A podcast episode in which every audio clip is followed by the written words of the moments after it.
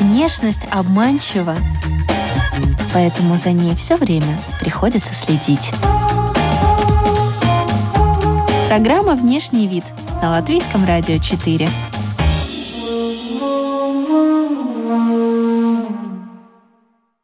В марте английскому модельеру Александру Маквину могло бы исполниться 52 года.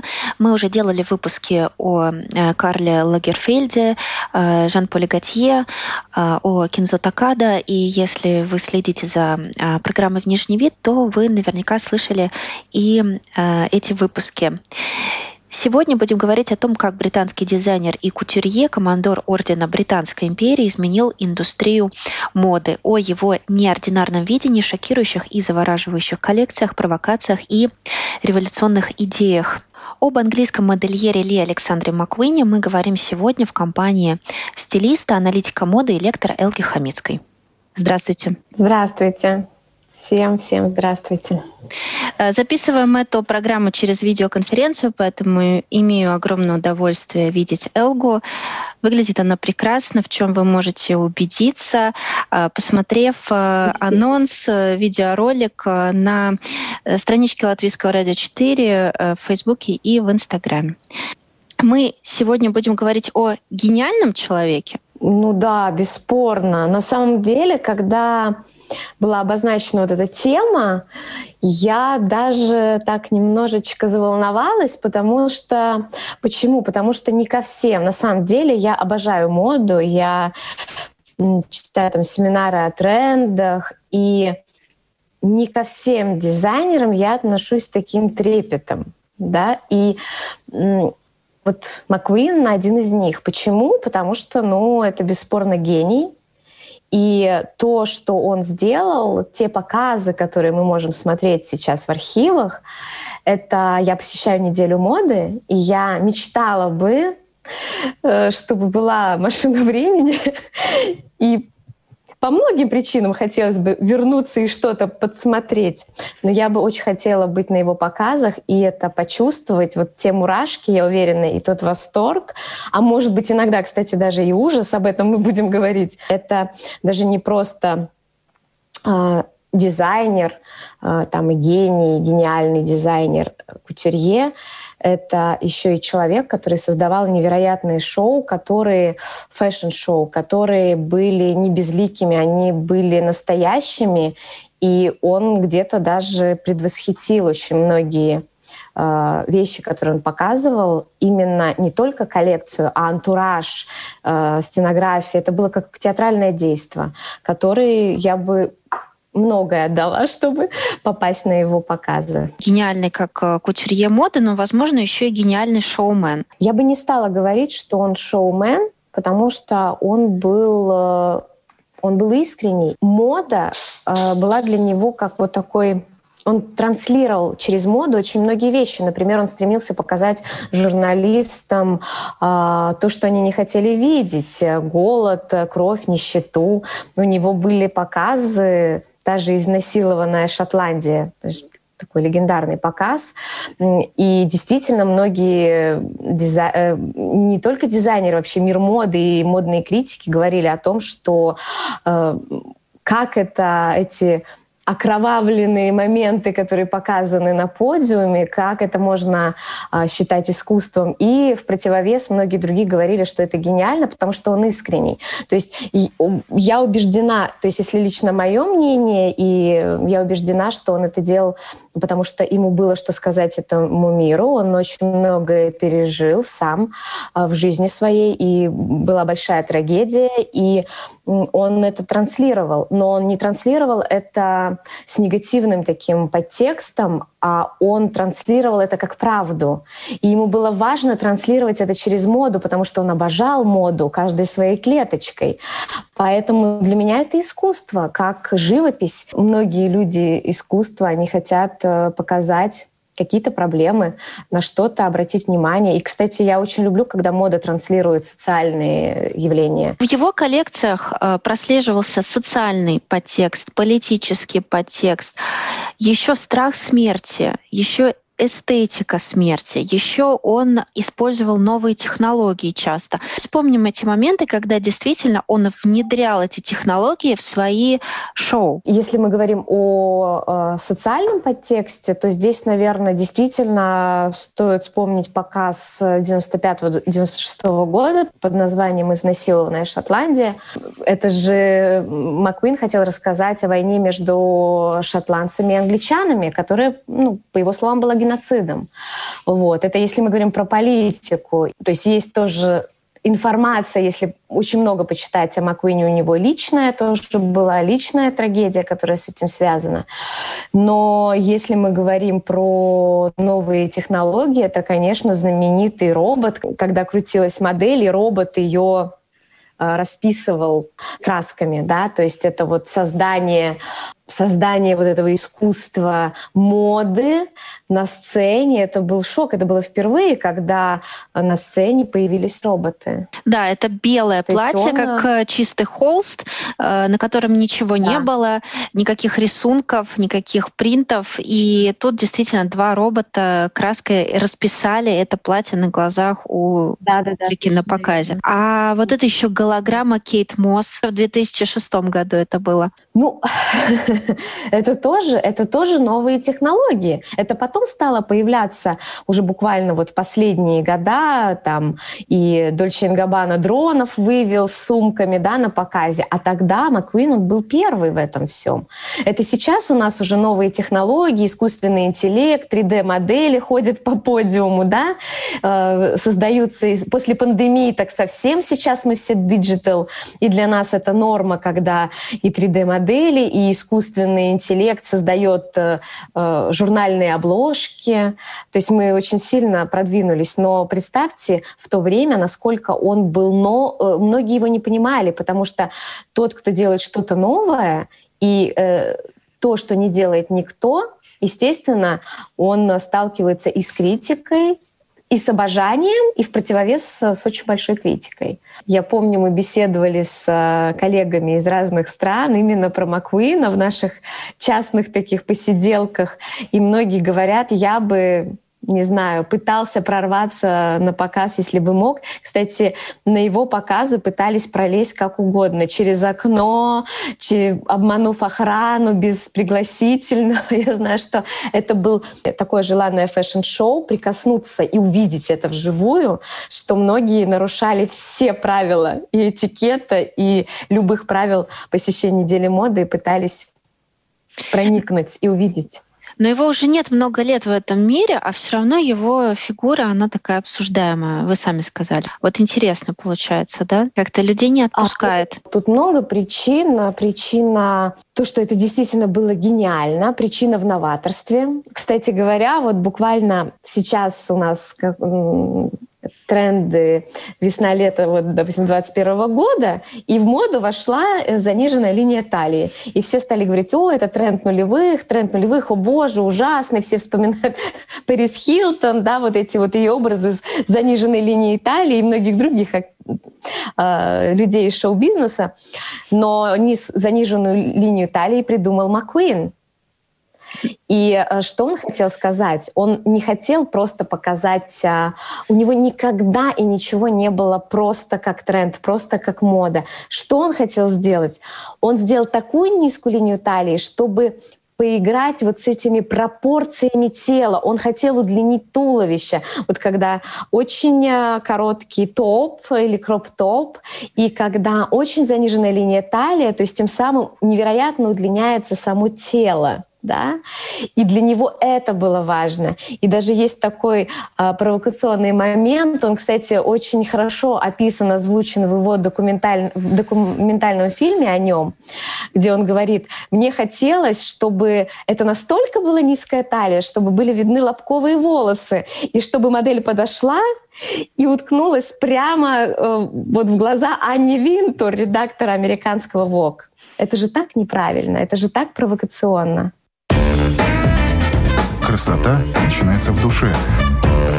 Но пусть она там не заканчивается. Я напоминаю, что вы слушаете радиопрограмму и подкаст «Внешний вид» у микрофона Алиса Орлова, и с нами сегодня стилист, аналитик моды и лектор Элга Хамицкая. Мы говорим о английском дизайнере Александре Маквине. Была в его жизни такая фигура очень значимая, Изабелла Блоу. Э, да, его ментор, покровительница, та, кто разглядела его талант, и не только его, кстати говоря, э, Филиппа Трейси в том числе, знаменитого мастера Обожаю шляп. Да. И какое-то время э, они были в такой вот плотной связке вместе с Изабеллой Блоу, которая помогала ему ну, как-то находить новые знакомства, продвигала его в этом новом мире. И в какой-то момент их дороги разошлись, и кто-то называет это даже предательством со стороны Маккуина, потому что когда он получил возможность работать э, в доме моды Живанши, если я да все правильно говорю, да, ничего не путаю. Правильно. Вот. И он не пригласил эту женщину, которая была с ним, которая помогала ему все эти годы, он не, он не пригласил ее, э, не дал ей какую-то должность официальную, да, и оставил, в принципе, ее абсолютно за пределами своей жизни. Вот что это за такой интересный момент в биографии? А, знаковый ли это момент? Знаковый, потому что когда ее не стало, это был пер, первая предпосылка к его очень серьезному нервному срыву, потому что я уверена, он чувствовал вину. Я очень много читала о нем, очень много смотрела материалов. Он действительно мне очень-очень интересен этот человек как личность, и не только как э, гениальный человек в мире моды, но э, если мы говорим про Изабеллу Блоу и э, про вот этот конфликт, то после ее смерти ведь у него первый срыв случился серьезный, и мы знаем, что он покончил с собой, но у него же были еще попытки до этого. И я думаю, что он чувствовал вину, потому что совершенно верно а, вы сказали о том, что там, в принципе, они перестали общаться после того, как он попал а, в модный дом Дживанши.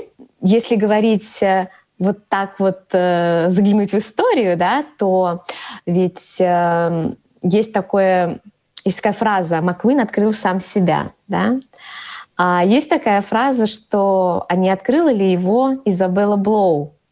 Потому что когда он э, закончил колледж э, Сент-Мартинс, да, в каком-то, в 92 году, и показал свою выпускную коллекцию на минуточку «Джек Потрошитель выслеживает своих жертв», название, да, то там а, ведь его коллекции были очень сложные, практически неносибельные. И если бы она не впечатлилась, гениальный fashion-редактор, стилист, да, Изабелла Блоу, она выкупила, по-моему, там 5000 фунтов, да, была цена. Угу. Она выкупила э, наряды. И вот узнали бы о его таланте, если бы не она? Это вопрос. Конечно, это такой симбиоз, я считаю. То же самое с Филиппом Трейси. Я обожаю его э, шляпы, я была на его выставке, и когда я это видела, хотелось это прикоснуть, прикоснуться и примерить. Я думаю, что он чувствовал вину. Я не знаю, это, это надо вернуться опять-таки на машине времени и узнать, почему он так поступил. Его же наряды, часть его коллекций находятся в каких-то музеях. Это не со всеми современными дизайнерами происходит, что их коллекции находятся как музейные экспонаты, доступные там на каких-то выставках, да. То есть это тоже подчеркивает его особенную роль и особенный вклад. Безусловно, у него была э, совершенно потрясающая выставка в Метрополитен музее. Это невероятно красиво. Я, на самом деле, я сейчас я, я вспоминаю свои те выставки, которые я успела пос, по, посетить в Нью-Йорке в Метрополитен музее, и сразу а, понимаю, что это такая важная история, на самом деле. Сейчас все так любят говорить про гениальных людей, про насмотренность. И я просто вот призываю всех, если вы знаете, что сейчас вот локдаун, и сейчас выставки открываются, туда просто бежать хочется, это надо видеть, это надо не слышать, не смотреть по телевизору, это надо видеть на выставке. У него не было коммерческих коллекций? То есть все было таким театральным, как мы запомнили, да, и это было исключительно искусство, а не коммерция. Ну, он же запустил парфюмерную свою линейку, да, то есть потому что он же даже признавался, что когда он работал в Givenchy, что он делал коллекции из-под палки. То есть это цитата. И эм, несмотря на то, что он всегда в шоу приглашал каких-то сумасшедшие идеи у него были, он приглашал нестандартных моделей.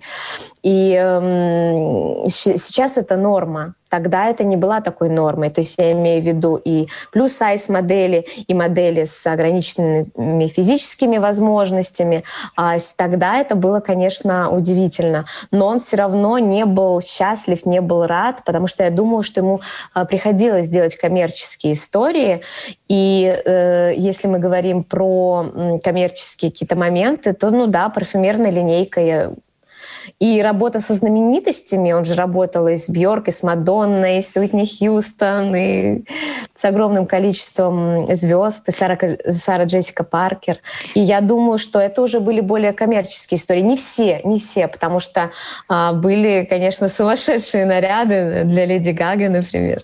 Да, вот я как раз хотела сказать, Леди Гага, туфли броненосцы и э, тот показ, на котором презентовали вот эту знаменитую песню Леди Гаги и эти самые туфли-броненосцы, вот именно эта коллекция, она транслировалась онлайн. И это было впервые, когда шоу, это сейчас э, в локдауне, да, это обычная история, недели моды уже перешли в онлайн-формат. А тогда такого не было и близко. И вот это была первая онлайн-трансляция как раз презентации песни. Да, да, абсолютно верно. Я говорю, что он во многом предвосхитил время. И искусство искусственный интеллект, вообще те, те инсталляции, которые он создавал, то вот это театральное действие, которое он создавал на своих э, показах, э, во многом он э, ну, предвосхитил время свое. Про Сару Джессику Паркер. Э, Сара Джессика Паркер — это сейчас такая тема тоже э, топовая, скажем так, потому что на экраны возвращается культовый сериал, такая видео-библия моды — это «Секс в большом городе». В каком виде он вернется, в каком формате, и не пожалеем ли мы вообще об этом камбэке, это еще э, такая отдельная история, отдельный разговор, но тем не менее, конечно, сейчас интерес повышенный ее выход вместе с ним, это как раз э, было платье в шотландскую клетку, да, это был тартан, да, да, абсолютно там double dressing. Ли говорил о том, что я хочу, чтобы была провокация, я хочу, чтобы это обсуждалось. И он даже говорил о том, что когда, когда зрители, когда они возмущены, когда у них есть эмоция, и иногда мне даже и приятно, что их тошнит, когда они выходят с моих показов. Да. А в каких коллекциях, на ваш взгляд, это проявляется больше всего?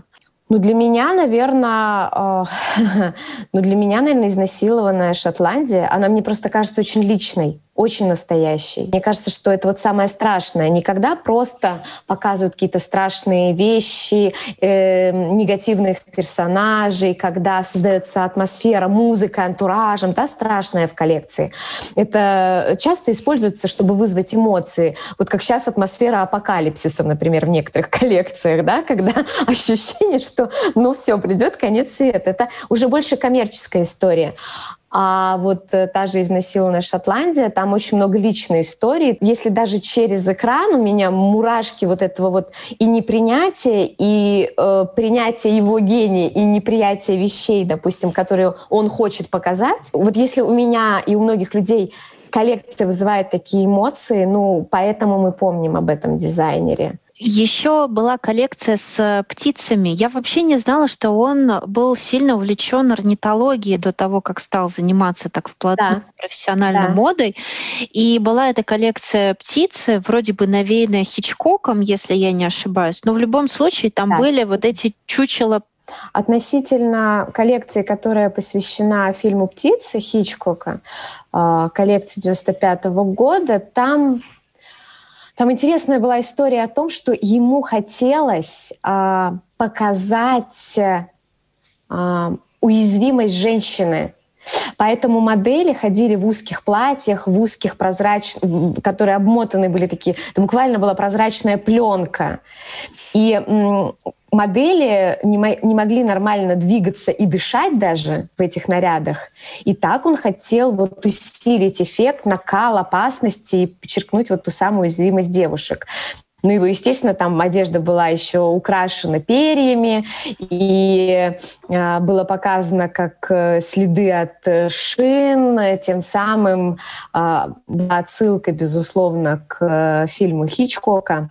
И здесь могут быть отрицательные и положительные герои, но, как правило, он никогда не разделял, он показывал вот эту двойственность людей, очень часто об этом говорил. Угу. Но и разделял тоже.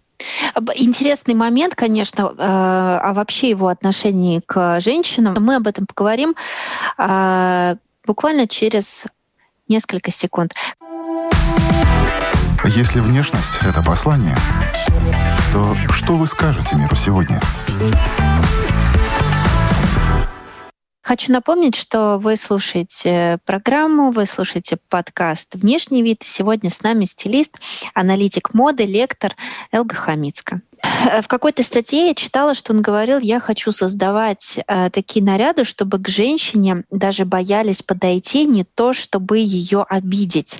То есть он создавал такую вот эту оболочку, чтобы к такой даме, кто попало, подойти не мог. И на самом деле эту линию продолжает Сара Бартон, которая сейчас трудится в модном доме Маккуин. И у нее очень часто в коллекциях женщина-воин, и последняя коллекция — это такой смесь э, а, исторического романтизма, э, воинственной женщины просто на э, фоне каких-то апокалиптических таких тревожных моментов в антураже. Броня. Она очень, кстати, броня, да, и, кстати, великолепная коллекция. Мне кажется, что она очень... Я даже убеждена, что она прекрасно продолжает творчество творчество Маккуина. Может быть, это, конечно, нельзя сравнивать, но, во всяком случае, я, эм, мне очень нравится то, что она делает в модном доме. Мне кажется, это очень-очень достойно. И вот, и вот, кстати, эту вот именно историю а, такой женщины сильной, воина, она продолжает и очень хорошо. Ну, это, наверное, воплощать. тяжело быть продолжателями дела гения. Вот такими продолжателями именно после гениев, наверное, тяжело быть вторыми. Ну, возможно, все зависит от амбиций. Мне кажется, что Сара Бартон, она очень на своем месте в этом плане. Она не пытается с ним а, соперничать, она пытается продолжить то, что он делал. Не то, что он делал, а продолжить модный дом таким, какой он актуален в наше время. У кого-то, в принципе, даже творчество Маквина имеет такую тесную ассоциацию именно вот с темой смерти и вообще тема смерти, и эстетика смерти, и, может быть, даже э, очень странно, да, с одной стороны страх, с другой стороны, может, даже какая-то романтизация смерти, которую, наверное, можно увидеть в черепе, который с цветами и все такое. Да. Эм, насколько часто он эксплуатировал эти образы? Ну, часто, и сам, сам череп, сам символ, и он очень много об этом говорил. Мне кажется, ему вообще была важна вот эта обратная сторона всего. Но есть еще такое, что он э, боялся ну, есть э, о нем так, ну, такие данные о том, что последний его близкий человек, которого он потерял, это была э, его мама. И он очень боялся, что то есть он всегда боялся, что он боится умереть раньше нее. Мне вообще кажется, вот эта история его с женщинами, и Изабелла Блоу, и его детские вот эти травмы, это, это все очень было близко а, к смерти, и то, что он пытался показать, что смерть близко, и тот же череп как символ, и его, его глубокие показы, это все, это не заигрывание, а, это, это такое проживание, ну, на мой взгляд. А заигрывание это у Филиппа Пляйна, да? Потому что, ну, череп, он же, да. он же не только у Маквина встречается, да, только у Пляйна он какой-то такой... Да, у Пляйна, да, он такой какой-то э, блестящий, э, попсовый, да, а у Маквина это, это, это более мрачно как-то, это более драматично более драматично, потому что все через... Э, то есть он...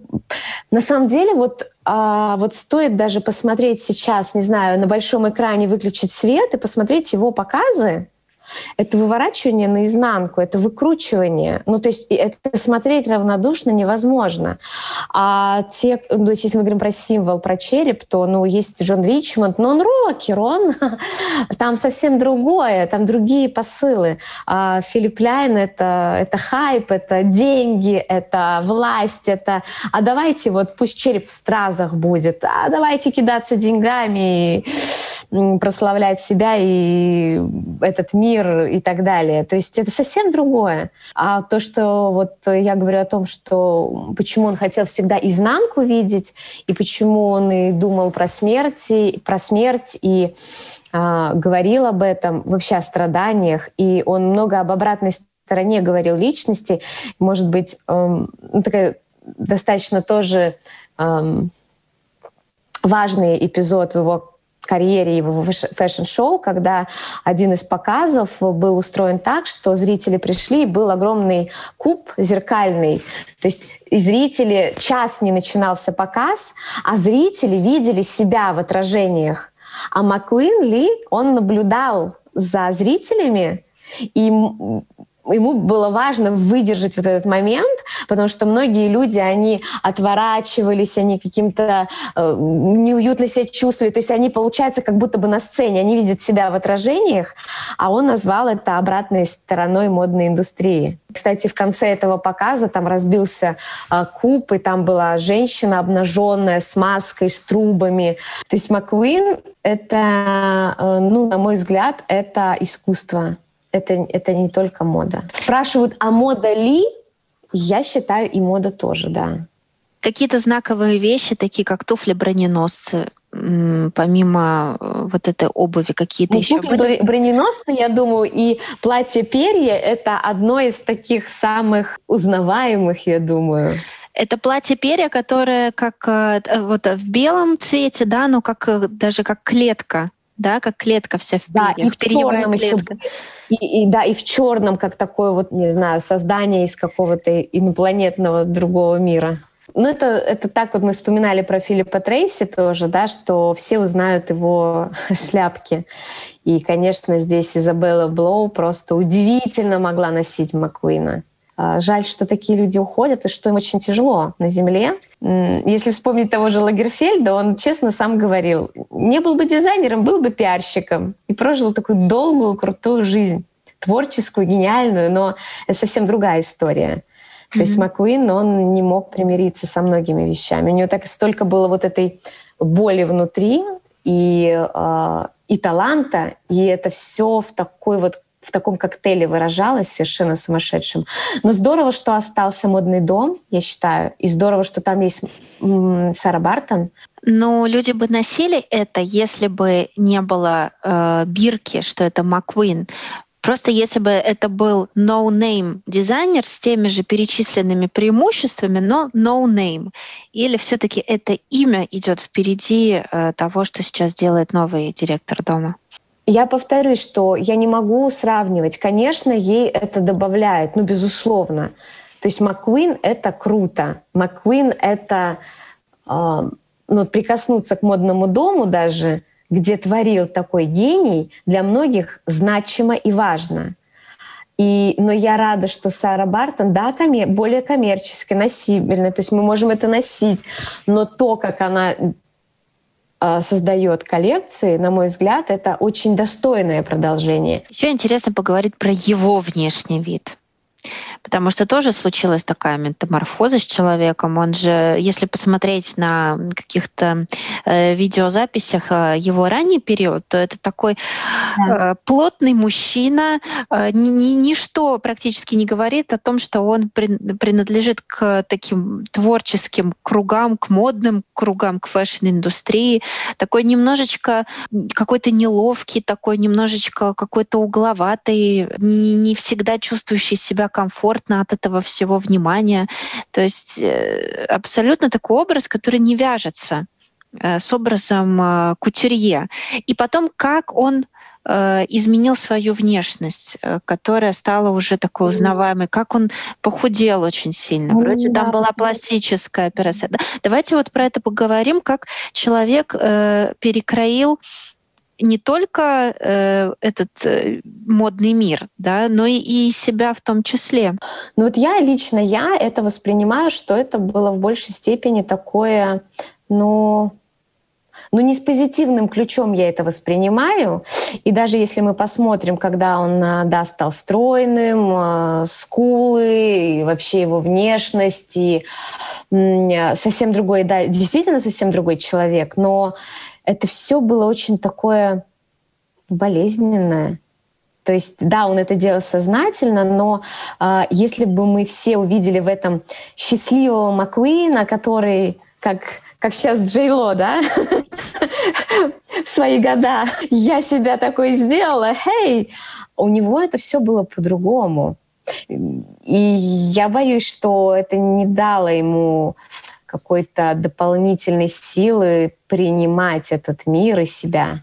Ну вот э, вы же общаетесь с дизайнерами, да? Вы частый гость на Миланской неделе моды и на других. Да. Э, этим людям, которые сами диктуют моду, сами диктуют э, какие-то тенденции, им важно, чтобы их внешний вид, их облик э, соответствовал вот этим сегодняшним стандартам. Нет, нет, они по-разному выглядят. Кто-то просто элегантный, всегда в черном, как Александра Сартори, э, дизайнер Дзенни Эрмана Джильда а кто-то даже наоборот такой полненький, смешной, кажется, ай, это, а это Эльбас. Но в этом его харизма. Сейчас он сделал новую коллекцию. Кто-то такой, Лагерфельд, он всегда был со своими э, такими знаковыми показать, то есть э, у него продуманный был свой образ, мы узнаваемый образ, образ как бренд. Но есть э, большое количество дизайнеров, которые эм, абсолютно если на них посмотреть со стороны, то будет какая-то черная, понятная, спокойная одежда. Они так выходят очень нейтрально даже на подиум. И они творят для других. Там братья Дискверт, они, да, они носят свои любимые джинсы. Но, опять-таки, не все дизайнеры. Если внешность — это послание, что ты скажешь миру сегодня? Вот у него там э, потрошитель, Шотландия, птицы, а потом тоже на тему апокалипсиса человек э, амфибия, да, потом э, технологии, как технологии наступают, да, те же вот эти роботы с краской и э, голограмма. Да, да, да. Последняя коллекция его, по-моему, она называлась "Ангелы и демоны". Становится ли дизайнер как бы заложником вот этой ситуации, когда от него публика хочет еще чего-то, удиви меня еще, а, и, а ему уже, может быть, и нечем. Ну, последняя, на самом деле, коллекция была в девятом году «Атлантида Платона». Это были размышления его об экологической катастрофе и ну, об конце света. И опять, да, сейчас все говорят об экологии, ну, это какой год? 20-й, да? 19-й. Он говорил в девятом об этом. И э, э, публика стоя аплодировала. Но они тогда не знали, что это его последняя будет коллекция. Поэтому я думаю, что он думал, что ему нечего сказать, но э, все очень многое потеряли, потому что ведь Потом многие дизайнеры цити... были, во-первых, и в ужасе, и в шоке, что он ушел. Никто не ожидал этого. Публика аплодировала то, что ему было еще о чем сказать. Я думаю, что ну, его показы и последний в том числе говорит сам за себя. И совершенно верно, Алиса, вы сказали о том, что его последняя невыпущенная коллекция была э, про ангелов и демонов. И в данном случае это ангелы Боттичелли и демоны Босха. И здесь, как вы совершенно верно заметили, уже не было вот той ну, драмы, наверное. Неизвестно, как бы показал эту коллекцию Маккуин. Он же только создал платье, он не создал шоу, потому что шоу уже продолжала Сара Бартон, но все модные критики отметили, конечно, что это э, не те суровые и мрачные показы, а что-то такое спокойное и прекрасное. Жаккардовые платья, исторический вот этот романтизм. И его, кстати, очень здорово продолжает Сара Бартон. Поэтому совершенно верно вы сказали о том, что это более светлая коллекция, и она очень спокойно была. А, показ проходил в старинном особняке, в классическом французском интерьере. Неизвестно, как бы нам подал это Маккуин, правда? Но сама коллекция, она действительно такой, как вы сказали, да, возможно, он уже обо многом говорил, о всех социальных э, острых болях, да, и проблемах, и вопросах. Вот. Но последняя коллекция, она останется в нашей памяти такой, как она есть. И это, это явно такой очень светлый и очень, согласитесь, символичный э, такой завершающий этап его карьеры. Поскольку вы наш сегодняшний проводник, и знакомите, я думаю, тех, кто не знал никогда об этом дизайнере, если есть такие еще радиослушатели, слушатели подкаста, а, внешний вид, вид э, для Маккуина, что это было? Что значил внешний вид для Маккуина? В широком смысле этого слова. Ну, какой вопрос.